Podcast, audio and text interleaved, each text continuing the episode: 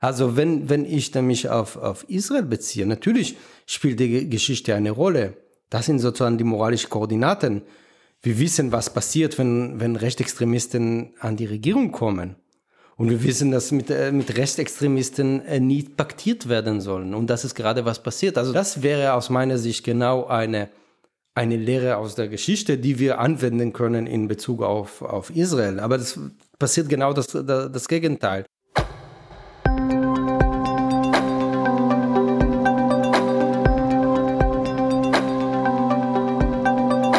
Israel erlebt seit Monaten die größten Proteste in seiner Geschichte. Die Demonstrierenden fürchten mit dem Blick auf die Justizreform um nicht weniger als um die Demokratie ihres Landes. Kritikerinnen der Pläne fordern von den Freunden Israels eine klare Positionierung und Unterstützung und damit ist auch Deutschland gemeint. Was also bedeuten diese innerstaatlichen Entwicklungen für Deutschland, für das Israels Sicherheit und Unterstützung Staatsräson ist? Wie hat sich das Verhältnis der beiden Staaten zueinander entwickelt?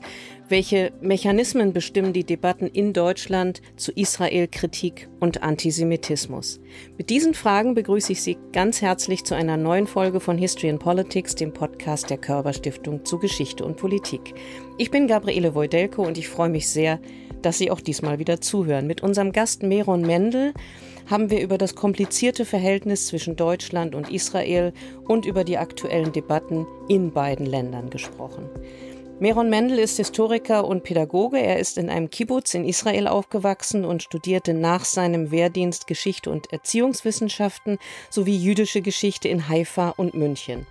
Seit 2010 ist er Leiter der Bildungsstätte Anne Frank in Frankfurt am Main und seit 2021 außerdem Professor für transnationale soziale Arbeit an der Frankfurt University of Applied Sciences. In diesem Jahr, in 2023, veröffentlichte er das Buch Über Israel reden, eine deutsche Debatte. Meine Kollegin Frieda Teichert hat mit Meron Mendel gesprochen. Frieda, in den letzten Monaten und Wochen gab es sehr, sehr viele Beiträge zu den Protesten in Israel und zu der geplanten Justizreform. Viele Schlagzeilen in Deutschland waren von diesem Thema bestimmt. Was kann denn unser Podcast noch Neues zur Debatte beisteuern? In der Berichterstattung und in dem gesellschaftlichen Diskurs zeigt sich, wie emotional das Thema Israel und auch jede Form von Israel-Kritik aufgeladen ist. Und das unterscheidet diese Diskussion von vielen anderen, die auch ähm, öffentlich geführt werden. Fast alle Leute scheinen eine starke Meinung zu haben und sehr schnell werden sehr starke Vorwürfe auch jeweils der anderen Seite gegenüber gemacht. Und mit Blick auf diese emotionale Debatte habe ich in dem Gespräch mit Meron Mendel versucht, die historischen Linien des deutsch-israelischen Verhältnisses herauszuarbeiten, um die aktuelle aufgeladene Diskussion ein bisschen besser zu verstehen und auch hoffentlich einordnen zu können und ähm, dafür haben wir uns sowohl historische Entwicklungen als auch ganz aktuelle Positionen von deutschen und israelischen PolitikerInnen angeschaut. Frieda, das klingt super spannend. Ich freue mich auf die Einordnung und wünsche Ihnen, liebe Hörerinnen und Hörer, jetzt erstmal sehr viel Spaß beim Zuhören. Herzlich willkommen in unserem Podcast, Herr Mendes. Schön, dass Sie da sind. Ich freue mich sehr. Schön hier zu sein. Anfangen würde ich gerne mit einer kleinen persönlichen Anekdote. Ich war im März diesen Jahres mit der Bundeszentrale für politische Bildung in Israel auf Studienreise und habe, glaube ich, einiges mehr verstanden, vor allem über die unterschiedlichen jüdischen Gruppen in der Gesellschaft in Israel, was ich vorher nicht wusste. Wir haben ganz viele Vorträge gehört, ganz viele Menschen kennengelernt. Ich bin aber wahrscheinlich mit noch mehr Fragen zurückgekommen, als ich hingefahren bin, glaube ich. Und ganz vieles ist für mich noch unklar. Und gleichzeitig habe ich das Gefühl, in der Debatte in Deutschland ist es sehr wichtig, sich in Bezug auf Israel und den Nahostkonflikt zu positionieren. Immer eine Meinung zu haben und vielleicht auch eine Antwort.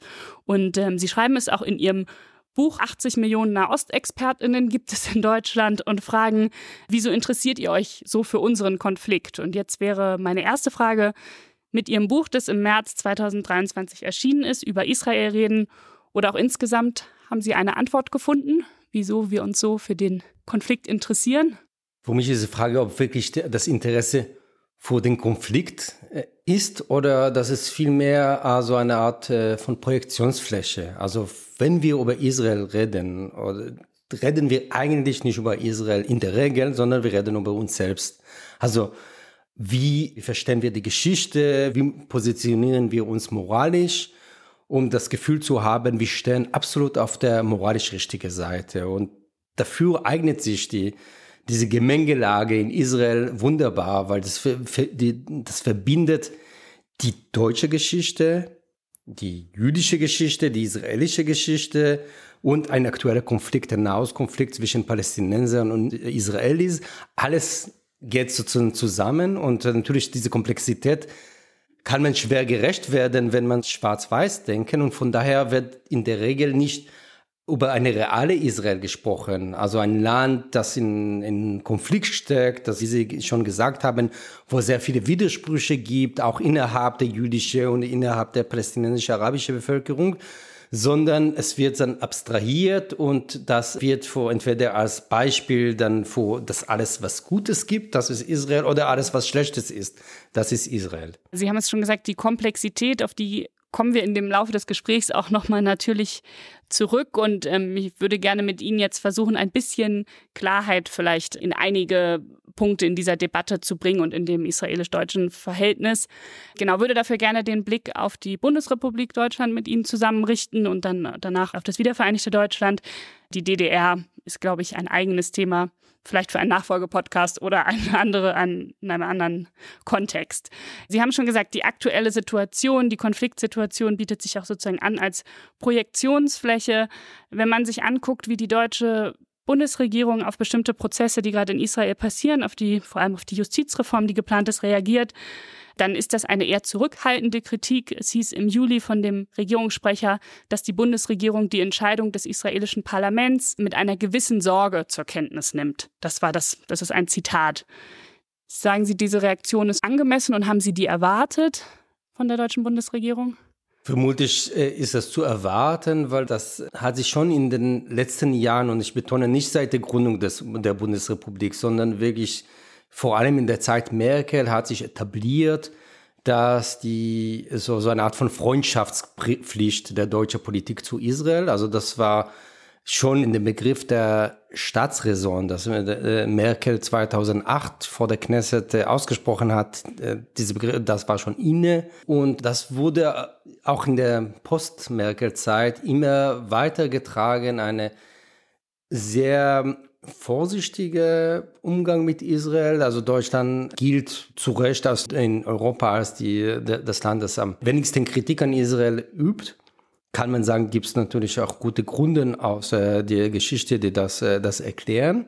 Interessant, das habe ich schon vorher angedeutet, das war nicht immer so. Also es gab Bundeskanzler, beispielsweise Helmut Schmidt, äh, aber auch anderen, die deutliche Worte gegen Israel gefunden haben, wenn sie der Meinung waren, dass Israel falsch abbiegt. Das ist zum einen. Und zum zweiten, ich würde, und das ist eigentlich meine, meine Leitgedanke, ich würde in Frage stellen, was eigentlich hinter diese hochgepriesene deutsch-israelische Freundschaft steckt. Also ob es das wirklich unser Verständnis des, der Freundschaft zu Israel darin besteht, dass Deutschland sich oder die deutsche Politik davon absieht, Israel zu kritisieren, auch wenn jedem klar ist, dass es ganz schlimm, was dort passiert ist.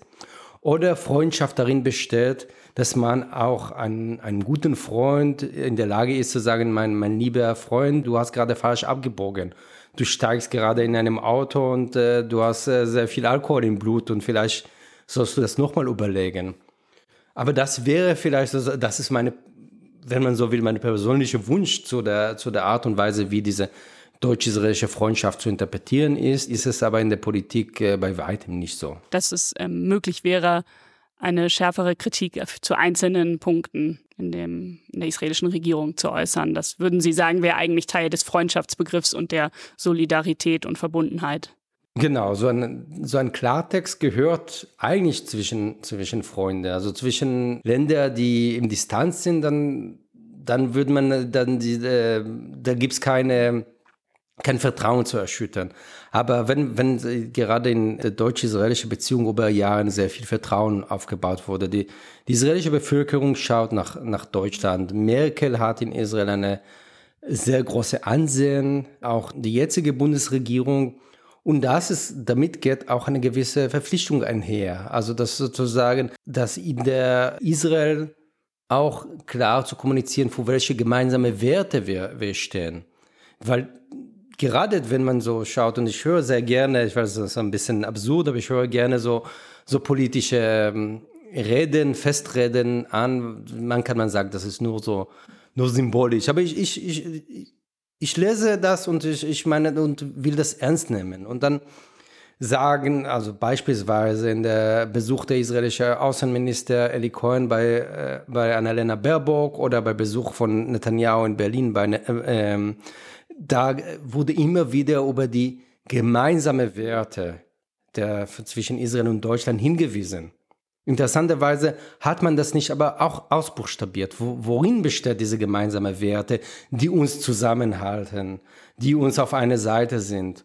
Und wann wird sozusagen unser Freund, unser Partner steigt aus diese gemeinsame Werte? Beispielsweise, wenn ein, der Finanzminister äh, in, in der israelischen Regierung, Bezalel Smotrich, plädiert, ein, ein palästinensisches Dorf aus der Erdboden zu löschen durch das israelische Militär. Fällt es noch in unsere gemeinsame Werte oder vielleicht ist es nicht unsere gemeinsame Werte? Äh, wenn der, wenn der äh, Minister für nationale Sicherheit, Itamar Ben-Gvir, vor kurzem davon geredet hat, dass seine, sein Recht, sein Bewegungsrecht, seine Rechte, Rechte seiner Familie, seine Kinder höher liegen als die Rechte der palästinensischen Bevölkerung. Gehört zu unseren gemeinsamen Werte oder ist es jenseits unserer gemeinsamen Werte? Ich denke, diese Fragen sollen sich Politikerinnen und Politiker da in der Bundesrepublik stellen, weil einfach diese, wenn man Begriffe nutzt, ohne die, also nur als Floskeln, ohne wirklich das auszubuchstabieren, was sie bedeuten, dann verlieren sie natürlich an ihre Kraft. Dann werden sie wirklich dann zum Floskel, zu einer etwas, das nur gesagt wird, dahin, dahin gesagt, um das gesagt zu haben. Und dann, dann ist natürlich die Freundschaft nur so etwas sehr, sehr oberflächlich. Okay, wie Sie schon gesagt haben, wenn das nicht ausbuchstabiert ist, dann kann darunter sehr viel fallen. Und ähm, Sie haben ja auch schon die Symbolpolitik angesprochen und ich denke auch die Rede von Angela Merkel, auf die Sie auch schon verwiesen haben, 2008 vor der Knesset, das war ja deutlich mehr als Symbolpolitik, aber natürlich auch ein starkes Symbol, dass sie dort sprechen konnte als deutsche Bundeskanzlerin. Und da, Sie haben es ja gerade gesagt, nochmal den Begriff der Staatsräson verwendet hat, auch mit dem Verweis, dass alle ihre Vorgänger das auch getan hatten. Dazu kommen wir vielleicht gleich nochmal. Dieser Begriff der Staatsräson scheint mir ein bisschen ähnlich wie diese Frage nach den gemeinsamen Werten. Also was genau bedeutet das? So wie ich das interpretiere, bedeutet es eine Solidarität, die die praktisch keine Grenzen kennt und die keine Aktion irgendwie in Frage stellen könnte. Ist das so ein richtiges Verständnis oder wie würden Sie sagen, ist das gemeint? Israels Sicherheit ist deutsche Staatsräson. Also es ist immer die Frage, wenn man fragt. Also Juristen würden sagen, das ist nur eine Deklaration, die keine, keine rechtkräftige Bindung Deutschland äh, in sich hat. Also es gibt keine Beistandspflicht, beispielsweise wenn Israel militärisch angegriffen wird das ist äh, trotzdem, auch wenn man das äh, dann sagen, das ist alles nur Symbolik, das, diese Symbolik hat auch reale Implikationen. Und äh, Merkel hat das, wie Sie schon gesagt haben, äh, das da Bezug auf ihre Vorgänger genommen. Interessanterweise haben ihre Vorgänger aber diesen Begriff nie benutzt. Und auch Helmut Schmidt hat kurz darauf genau das kritisiert, das sagt, was Merkel sagt, kann ich gefühlsmäßig mäßig nachvollziehen.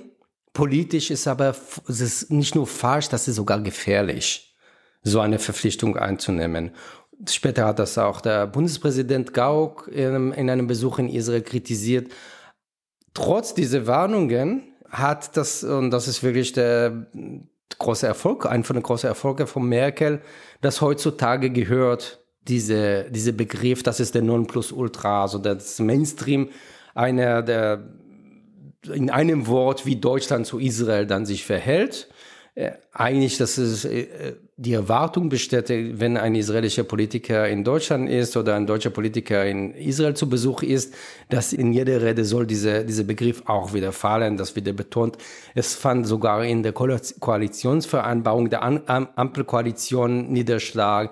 Es ist in Resolutionen der, des Bundestags, beispielsweise der sogenannte BDS-Resolution von 2019 zu finden. Also es wird immer wieder wiederholt und auch interessanterweise ohne das zu konkretisieren. Und kann man auch wiederum diesen Begriff in zwei Richtungen interpretieren. Einerseits, indem wir dann, äh, dann, weil Israel uns so wichtig ist, dann sind wir bereit, Israel zu unterstützen, damit es nicht äh, in eine Katastrophe endet. Und gerade diese, diese äh, Art von Interpretation würde ich an der aktuellen Situation lässt sich wunderbar implementieren, weil da sagen alle Experten in Israel, ehemalige Generalstabschef der israelischen Armee, ehemalige Ministerpräsidenten, Verteidigungsminister inklusive der jetzige, dass die Pläne der Regierung, die israelische Demokratie abzubauen, die größte existenzielle Bedrohung für Israel seit seiner Gründung. Von daher zeigt sich gerade in dieser, ähm, in der aktuellen Situation in Israel diese Unzulänglichkeit der deutschen Regierung. Man bleibt, man bleibt in diese, diese Floskeln, in dieses Sprechen dann gefangen und ist nicht in der Lage, genau das, dieses Versprechen der Staatsräson zu implementieren und zu, äh, und zu sagen, wir äh, wir, wir tun etwas, um die israelische Gesellschaft zu unterstützen, die gerade für die Demokratie kämpft. Das ist eigentlich, um wieder um den Begriff des Freundschaft zu kommen. Also der Freundschaft ist nicht mit einer Regierung, die, die deutsche-israelische Freundschaft sollte, ich weiß nicht, ob es wirklich so, aber sollte mindestens auf, auf breitere Schultern getragen werden, nämlich von den beiden Gesellschaften. Und da, da ist das so gerade der, Punkt, wo ich sehe, dass, äh, dass es doch eine, das, das deutsch-israelische Verständigung auf sehr, wie soll ich sagen, sehr enge Schultern getragen wird, also nicht vom breiten Schultern. Im Sinne von auf der politischen Ebene wird es verbal und ja auch von den Aktionen her getragen und in der Gesellschaft würden Sie sagen, ist das nicht unbedingt so weit etabliert? Also in der Politik in eine sehr verkürzte symbolische Form wird es getragen. In der breiten Gesellschaft ist das kaum ein Thema. Also das, äh, kann man das auch vergleichen mit dem, mit dem Projekt, auch ein Nachkriegsprojekt der deutsch-französische Verständigung. Also wenn wir sehen, das deutsch-französische Projekt wird von breiter Teil der Gesellschaft getragen. Großteil der Bevölkerung war in Frankreich, die französische Bevölkerung in Deutschland, ein deutsch-französische Jugendwerk ist sehr aktiv. Ich habe die, die, die Zahlen mir angeschaut, die nur sieben Prozent der deutschen Bevölkerung war jemals in Israel. Auch, Sie haben gerade erzählt, Sie waren mit der BPB in, äh, in Israel, auch trotz solcher Projekte, obwohl so viel investiert wird, wir sind immer noch bei 7 Prozent. Das ist natürlich das äh, wenig und ähm, dann, dann tatsächlich ist so, dass es dann die, die deutsch-israelische Freundschaft ein Elitenprojekt geblieben ist. Und das wird jetzt gerade sehr, sehr deutlich in der aktuellen Situation. Auf die gesellschaftlichen Diskussionen würde ich tatsächlich gerne am Ende auch noch mal kurz zu sprechen kommen, weil da ja bestimmte ähm, Dynamiken, glaube ich, auch nochmal aus meiner Sicht zumindest stark zugenommen haben in den letzten Jahren. Sie haben auch den BDS-Beschluss schon kurz angerissen. Aber vielleicht schauen wir jetzt einmal ein bisschen äh, weiter noch zurück. Sozusagen, Sie haben ja gesagt, seit Angela Merkel diesen Begriff verwendet hat, ist der medial sehr präsent und aus meiner Sicht so benutzt, als ob er vermeintlich immer schon da war, als ob sich darauf, wie gesagt, wie sie es auch sagt, alle Vorgänger sich berufen hätten. Und das würde ich mir gerne mit Ihnen zusammen ein bisschen genauer anschauen wo würden Sie denn sagen, seit sozusagen der Staatsgründung der beiden Staaten 48, 49, wie lief denn die erste Phase ab? Weil wenn ich es richtig gelesen habe, sind 1965 kam es zur diplomatischen Beziehung. Da ist ja eine relativ lange Phase dazwischen. Es gab natürlich auch das Wiedergutmachungsabkommen, aber vielleicht können Sie so ein, zwei Ereignisse ein bisschen skizzieren, die die Beziehung geprägt haben der beiden Staaten. Vielleicht zuallererst würde ich sagen, die deutsch-israelische Beziehung haben bis zur Merkel-Ära, also bis 2005, sehr kleine Rolle in der deutschen Außenpolitik und in der deutschen Selbstwahrnehmung gespielt. Das bedeutet nicht, dass gab es bestimmte Punkte, wo plötzlich Israel in der auf der auf der Bildschirm der Deutsche kam. Also ich meine, Sie haben es ja erwähnt, 52 war die äh, die Wiedergutmachung, aber interessanterweise seit 54 wollte Israel offiziell diplomatische Beziehungen mit, mit Deutschland aufnehmen. Und das hatte die West Westdeutschland, die Bundesrepublik überhaupt nicht, äh, nicht interessiert. Also die, die, Bundesrepublik wollte keine, keine diplomatische Beziehung. Das war einfach kein Thema, oder? Das, äh, das hat mit der Hallstein-Doktrin zu tun und die, die, die Befürchtung gab, wenn Westdeutschland Israel anerkennt, äh, diplomatisch anerkennt, also anerkennt hat sich schon, aber diplomatische Beziehungen äh, aufnimmt, dann könnten die arabischen Staaten diplomatische Beziehungen mit der DDR aufnehmen. Und das wollte man nicht. Und von daher hat man kurzhand gesagt, ja, nein, danke. Also ich meine, wir müssen uns vor Augen führen. Also wir, wir reden über ein paar Jahre nach dem Holocaust und dann der Staat, wo die meisten Holocaust-Überlebende, die nicht nur, also nicht die Nachkommen, sondern wirklich die Überlebende selbst da sind und Deutschland war es genauso genug Hochmut zu sagen, nein, nein, danke, wir wollen mit euch keine diplomatische Beziehungen. Heute wäre sowas ein Skandal, aber damals war es überhaupt kein Thema.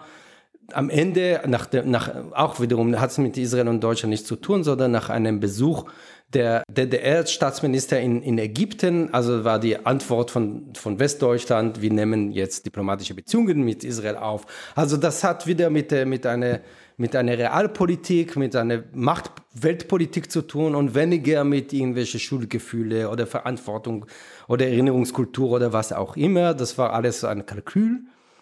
Also 64 sind die diplomatischen Beziehungen. Kann man auch davon noch den Eichmann-Prozess kurz erwähnen.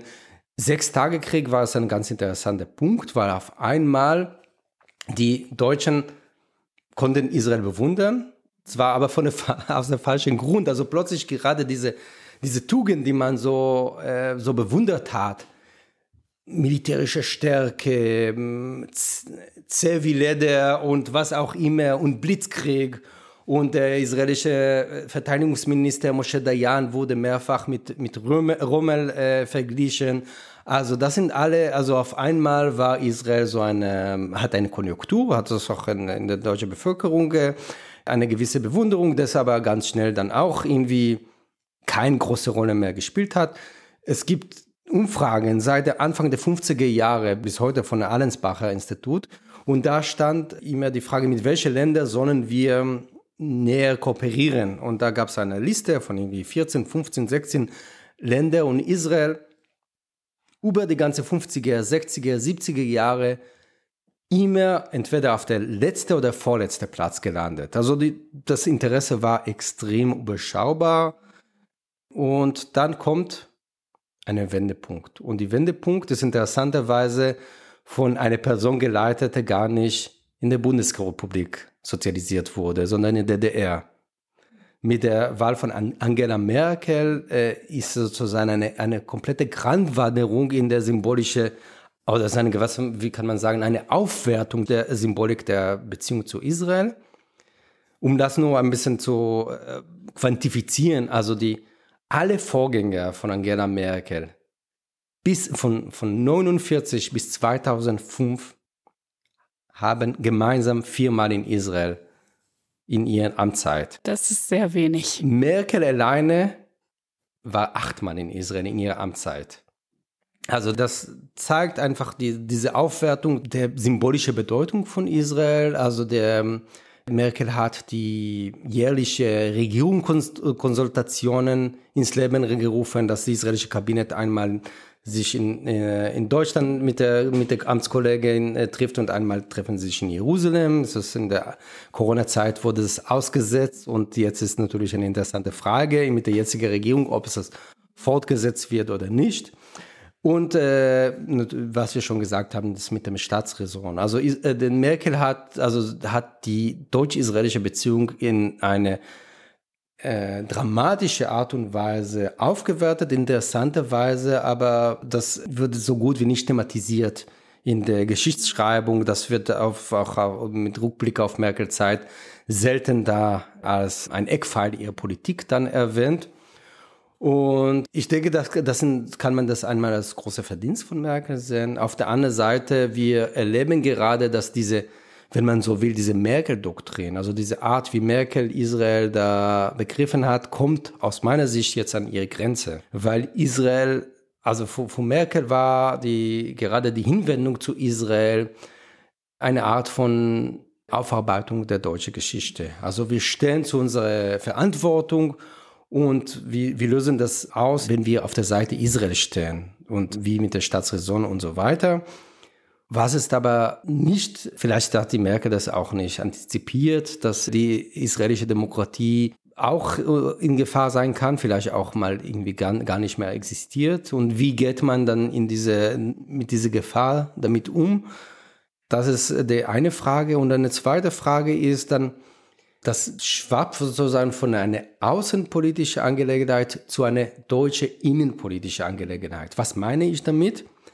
Der mit der Verbundenheit mit Israel ist immer sozusagen der Kampf gegen Semitismus verbunden. Und dann hat die israelische, in der Regel rechtsorientierte äh, Regierung diese, diese Einfallstor wunderbar genutzt, um absichtlich eine Verwischung zu schaffen, wo, an, wo Antisemitismus endet und äh, Kritik an Israel beginnt, also legitime Kritik an Israel. Also das, wir haben damit zu tun, dass gerade unter dem Aspekt, wir stehen auf der Seite Israel und wir stehen auf unsere historische Verantwortung, ein Maulkorb oft gesetzt wird, wenn eine legitime und sogar aus meiner Sicht notwendige Kritik an die Politik Israel ausgesprochen werden soll. Und dann haben wir sozusagen eine innenpolitische Problem. Und dies Beispiel, also ein Paradebeispiel dafür, und haben wir das schon, schon vorher kurz erwähnt, ist im Mai 2019 mit dem BDS-Beschluss des Bundestages zum Ausdruck gekommen. Weil Sie da auch schon gerade drauf eingegangen sind, diese Frage der historischen Schuld und der Verantwortung, die Deutschland für den Holocaust hegt und entsprechend aus meiner Sicht zumindest, also da habe ich mir auch diesen Begriff natürlich der Staatsräson hergeleitet, dass es darauf sehr stark basiert. Und das fand ich jetzt ganz spannend, was Sie gesagt haben, dass vorher vor Merkel stark auch andere Interessen die Politik zu Israel bestimmt haben. Das heißt, dass die moralische Verantwortung, die aus meiner Sicht jetzt sehr stark gemacht wird in der politischen Kommunikation und in dem Verhältnis zwischen Deutschland und Israel, dass die offensichtlich gar nicht so, so lange schon existiert. Ähm, vielleicht können Sie noch ein bisschen was dazu sagen, welche, welche anderen Interessen die Beziehung zwischen Deutschland und Israel geprägt haben historisch. Also Sie haben es schon gesagt, die Realpolitik. Also was waren da sozusagen, bis Merkel kam und das moralisch diese historische Verantwortung übernommen hat, was waren da die Hauptinteressen, sage ich mal, von beiden Seiten vielleicht auch? Ich will es vielleicht noch ein bisschen präzisieren. Also das nicht, dass Merkel zum ersten Mal diesen moralischen Aspekt erwähnt hat. Natürlich von 52 forward, das war immer in jeder Rede. Natürlich gehörte jeder Besuch von deutscher Bundeskanzler, auch der Besuch in Yad Vashem und die, die Rhetorik gab es schon sehr früh natürlich. Es geht vielmehr um die Bedeutung, dass die, dass überhaupt die deutsch-israelische Beziehung in der in der Außenpolitik der Bundesrepublik dann gespielt hat. Und da sehen wir, dass über den Jahren Israel relativ an der ganz, ganz unten in der Priorliste der deutschen Außenpolitik lag. Die arabischen Länder standen deutlich höher. Also die Beziehung zu arabischen Ländern, auch aus wirtschaftlichen äh, Überlegungen, also das auch mit, mit der ganzen Ölkrise und so weiter und so fort. Natürlich waren, oder natürlich oder nicht natürlich wirtschaftlich, äh, waren, die, waren die viel entscheidender. Und bei Merkel ist dann zum ersten Mal, dass Israel eine Prominenz bekommen hat. Also deswegen habe ich auch die, die Zahlen gebracht, also die, äh, sei es in den Staatsbesuche, sei es in den Begrifflichkeit, sei es in der Häufigkeit, die äh, die Politik sich, äh, die, die, also die Minister sich, äh, sich treffen. Also es geht vielmehr sozusagen in die, äh, um die Priorisierung. Und die zweite ist dann die, die, was es das bedeutet für die Diskussion über Antisemitismus in Deutschland und welche Rolle oder wo wird die Grenze gesetzt, wo, was ist dann als Antisemitismus gilt. Und das ist auch eine relativ neue Entwicklung. Es ist eine Entwicklung, die nicht von Merkel initiiert wurde, sondern von der israelischen Regierung, der diese Instrument genutzt hat, Kritik an Israel als, äh, als antisemitisch zu delegitimieren. Aber, und das ist vielleicht der entscheidende Punkt, also die, gerade diese Rhetorik in der, von Merkel und in Mer Merkel-Zeit hatte der Einfallstor dafür äh, oder das ermöglicht hat, dass gerade so effektiv gegen Kritik an Israel in Deutschland äh, vorgegangen wird unter der, der Vorwand, es sei Antisemitismus. Ja, da haben Sie ein bisschen meine nächste Frage, glaube ich, schon vorweggenommen. Genau diese Debatte, welche Israel-Kritik ist legitim, wann ist es ähm, antisemitisch? Da, glaube ich, ist die Diskussion momentan oder auch schon seit ein paar Jahren, erlebe ich sie zumindest, auch durchaus sehr emotional aufgeladen. Wie gesagt, das ist natürlich historisch auch zu begründen, dass es in, in, Deutschland die Diskussion anders geführt wird als in anderen Ländern natürlich.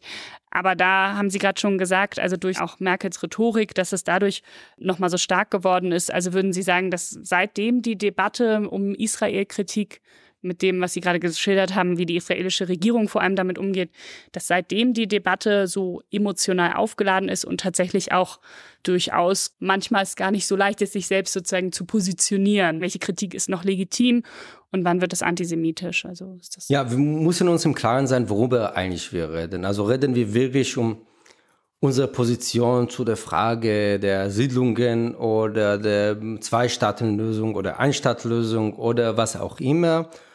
Oder reden wir über was ganz anderes? Und das ist jetzt so, schon suggeriert meine These. Wir reden über was ganz anderes. Wir reden über die Frage, wie moralisch sind wir? Und wie gut haben wir die Geschichte des Holocaust aufgearbeitet? Die Gesellschaft in Deutschland sozusagen. Ja, wir, wir Deutschen, mhm. was meine ich damit? Ich, ich kann es vielleicht an einem Beispiel versuchen, das klar zu machen. Ich, ich hätte viele, aber so eine im vergangenen Jahr war der äh, palästinensische Präsident zum Besuch beim Bundeskanzleramt und hat diese unsägliche Vergleich gemacht oder die Behauptung, Israel hatte schon 50 Holocaust äh, gegen die Palästinenser gemacht. Nun, wir haben, und das gehört auch dazu, zu unserem Selbstbild, als diejenigen, die gut die Geschichte aufgearbeitet haben, wir haben einen Antisemitismusbeauftragter. Dann meldet sich der, berechtigterweise soll der Antisemitismusbeauftragter Felix Klein zu dieser Äußerung, diese antisemitische Äußerung von äh, Abbas äußern. Und äh, ich habe erwartet, dass er dann erklärt, warum das ist natürlich eine völlige Geschichtsfälschung. Aber Felix Klein sagt was ganz anderes. Er sagt, das ist uns Deutschen gegenüber unsensibel, sowas in der Bundeskanzleramt zu sagen. Kann man sagen, so, man muss man jetzt nicht über Feinheiten reden, aber ich denke, dass es, es lohnt sich nochmal über diese Formulierung nachzudenken. Also das Problem ist nicht die Äußerung selbst, sondern das, die Sache ist, dass wir, die Deutschen, wir haben, wir sind so toll, wir haben die Geschichte so gut aufgearbeitet. Deswegen, wir sind so sensibel und muss man dementsprechend mit uns sensibel umgehen. Also es geht um uns. Und so, so funktioniert die Debatte.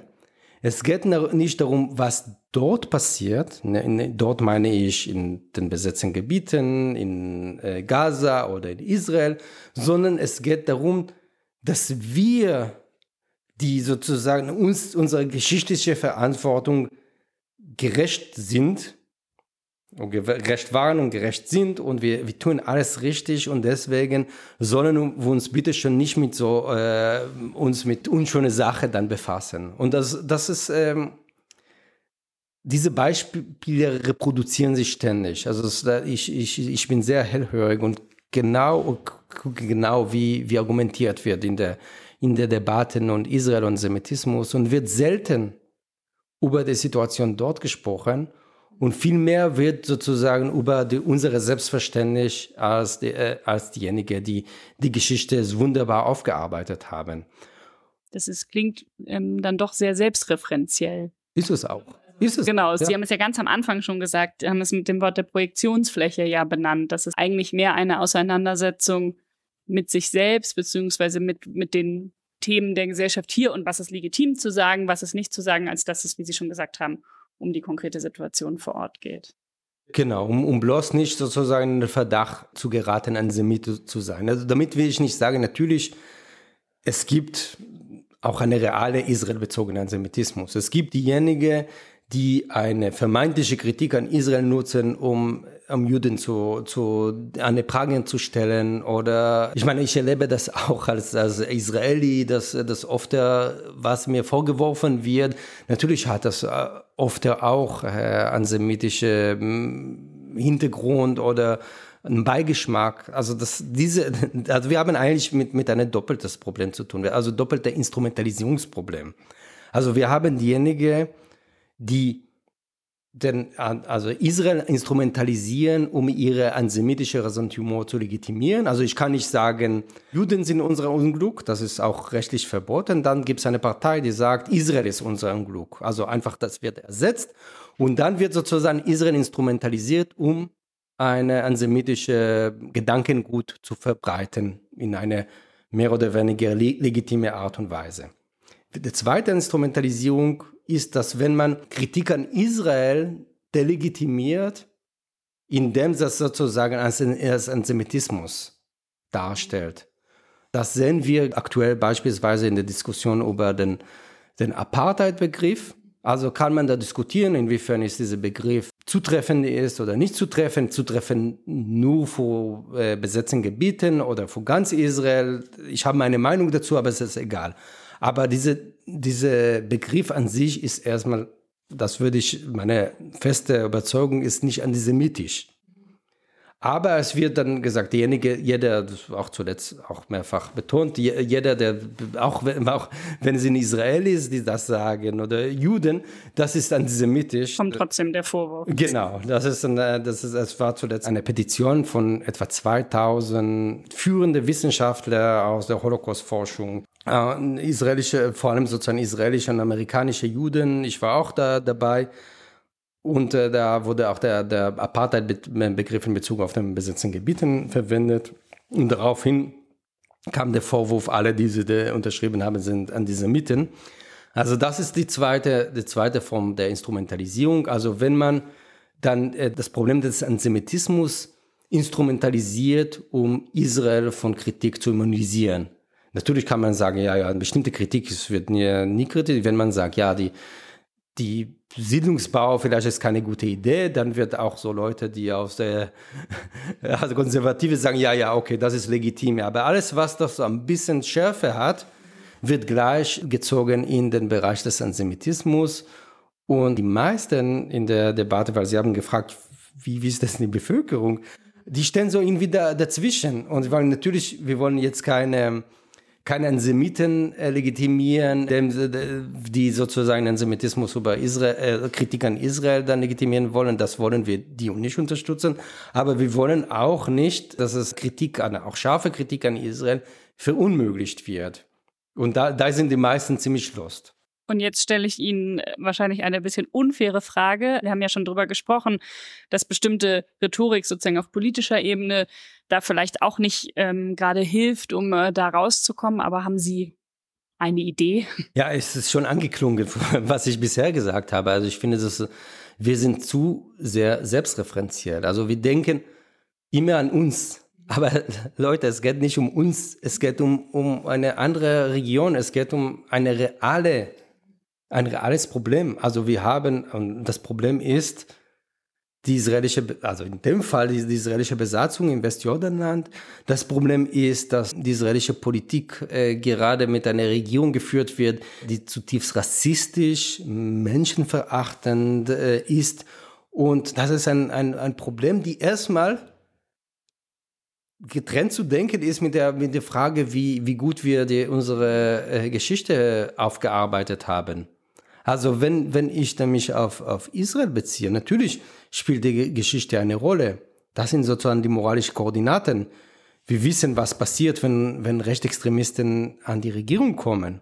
Und wir wissen, dass mit, äh, mit Rechtsextremisten äh, nie paktiert werden sollen. Und das ist gerade was passiert. Also das wäre aus meiner Sicht genau eine, eine Lehre aus der Geschichte, die wir anwenden können in Bezug auf, auf Israel. Aber das passiert genau das, das Gegenteil unter den Bezug dann, wir haben aus der Geschichte gelernt, werden wir viel mehr auf sozusagen auf, auf unsere eigenen Bedürfnisse, äh, Bedürfnisse gehen wir ein, statt eine klare Position in Bezug auf Israel. Und vielleicht noch, um noch klar zu sagen, damit will ich nicht sagen, dass jeder, der überhaupt keine, sich mit, dem, mit der Situation dort nie befasst hat, soll gleich eine, eine Impeto, eine Meinung sagen, was was äh, Meron Mendel sagt, das ist richtig und das soll, soll es sein. Also da, das wäre nicht meine, schön wäre es, aber doch nicht, nicht meine Plädoyer, sondern natürlich, wie in jeder Konfliktregion auf dieser Welt, das können wir das nicht ersparen, uns damit erstmal auch inhaltlich zu befassen.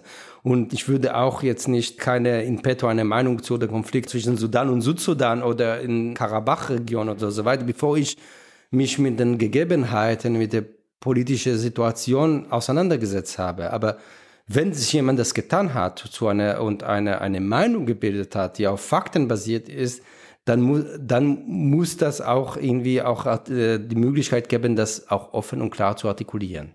hatten wir ja ganz am Anfang schon, dass das aus meiner Sicht auch ein Konflikt ist, wo sich eben schnell positioniert wird mit, sage ich mal, oft auch gefährlichem Halbwissen, würde ich zumindest sagen, und eben genau gar nicht den Blick auf die konkrete Situation. Wir haben über das Selbstreferenzielle der Gesellschaft schon gesprochen. Trotzdem würde ich gerne eine Zahl aus Ihrem Buch auch nochmal zitieren von einer Bertelsmann-Studie von 2022, nach der, wenn ich es richtig verstanden habe, korrigieren Sie mich sonst gerne, 27 Prozent der Deutschen eine besondere Verantwortung für Israel aufgrund der Nazi-Vergangenheit und des Holocaust sehen. 27 Prozent erscheint mir sehr wenig, erschreckend wenig, ehrlich gesagt. Also das ist ja auch gleichzeitig ein bisschen ein Widerspruch, oder nicht? Diese Selbstreferenzialität und zu sagen, sozusagen, wir haben so gut unsere Geschichte aufgearbeitet und gleichzeitig sagen 27 Prozent, jetzt gibt es auch keine besondere Verantwortung mehr, oder? Das ist genau, was ich meinte, ist, dass das deutsch-israelische Projekt war und ist immer noch ein Elitenprojekt. Also das, das, das war auch da das Beispiel mit, mit der Vergleich mit dem deutsch-französischen Projekt. Also das, das deutsch-israelische Projekt wird von einer ganz kleinen Teil der Bevölkerung getragen. Von, ich meine, das Wort Eliten kann man auch falsch interpretieren, aber von einer bestimmten politischen, ähm, auch Bildungselite getragen. Das kommt in, zum Ausdruck in der, in der Art und Weise, wie dann auf der auf der großen Bühne über Israel gesprochen werden. Aber das ist klar, wenn wir, das war auch in der anderen Zahl, dass ich äh, vorher erwähnt habe, dass nur sieben Prozent war jemals in Israel oder in, in Palästina. Die, die meisten äh, haben äh, gar keine Verbindung dazu. Die können auch mit Israel gar nicht was Konkretes verbinden, weil sie dort nicht waren. Und es mundet so eine, eine Art von, von einer politischen Sprechen, das sind sozusagen von einer kleinen Teil der Bevölkerung getragen wird. Und das ist, ich denke, ein Großteil des Problems. Ja, dann kommen wir vielleicht tatsächlich, es ist jetzt so ein bisschen, bei diesem Thema scheint es so ein bisschen abrupt, aber es gibt ja immer noch sehr, sehr viel mehr zu dem Thema zu sagen, aber trotzdem vielleicht so ein bisschen zum Abschluss. Und da würde ich gerne Sie fragen, so ein bisschen nach unserer Diskussion und so nach allem, wie mit Sie sich damit beschäftigt haben, unterm Strich sozusagen, haben Sie ja schon gesagt, Sie wünschen sich von der Bevölkerung, dass es mehr den Blick auf die konkrete Situation vor Ort gibt, dass es von einer breiteren Gruppe in der Gesellschaft ähm, getragen wird. Und wie kann das aus Ihrer Sicht konkret aussehen? Also gibt es da Projekte oder wünschen Sie sich was ganz Bestimmtes, sage ich mal, von der nicht-jüdischen Mehrheitsgesellschaft in Deutschland? Abgesehen von dem, was Sie ja jetzt auch schon ausgeführt haben. Ja, also vielleicht, dass das nicht falsch verstanden wird. Also ich, äh, ich plädiere jetzt dass nicht, dass jeder Deutsche oder Deutsche muss sich jetzt mit Israel befassen. Also es ist völlig legitim, wenn jemand sich äh, vor Argentinien interessiert oder vor Südafrika oder was auch immer. Also das ist mir, also erstmal mein, mein Anspruch geht dann viel mehr an die, an die Politik und die Frage sozusagen, dass man sich in die, in diese, sich in diese Symbolpolitik verschanzt und dann Israel dann hier nur als Art von, von Bestätigung der, also eines Selbstbilds dann nutzt. Natürlich aber auch jetzt reine meine persönliche Meinung, natürlich als jemand, der an die ähm, zwischen Israel und Deutschland lebt. Also ich bin mehr in Deutschland als in Israel, aber doch sozusagen, das ist das zweite, das ist meine Herkunft, meine Sozialisation in Israel. Da, da bin ich auch sehr oft, dass meine Familie, meine Freunde, natürlich freue ich mich, wenn mehr Leute sich für Israel interessieren und mehr sich trauen, da Beziehung aufzubauen und äh, auch übrigens auch, nicht, auch mit nicht-jüdischen Israelis, mit Palästinensern. Also das, äh, da freue ich mich da, darauf. Ich will aber nicht äh, sagen, jetzt gibt es eine moralische Verpflichtung der äh, Deutschen, ihr solltet euch mit Israel auseinandersetzen oder mindestens äh, muss jeder, der hier Lebende, einmal in Israel gewesen ist oder sowas. Das ist nicht mein Anspruch. Okay.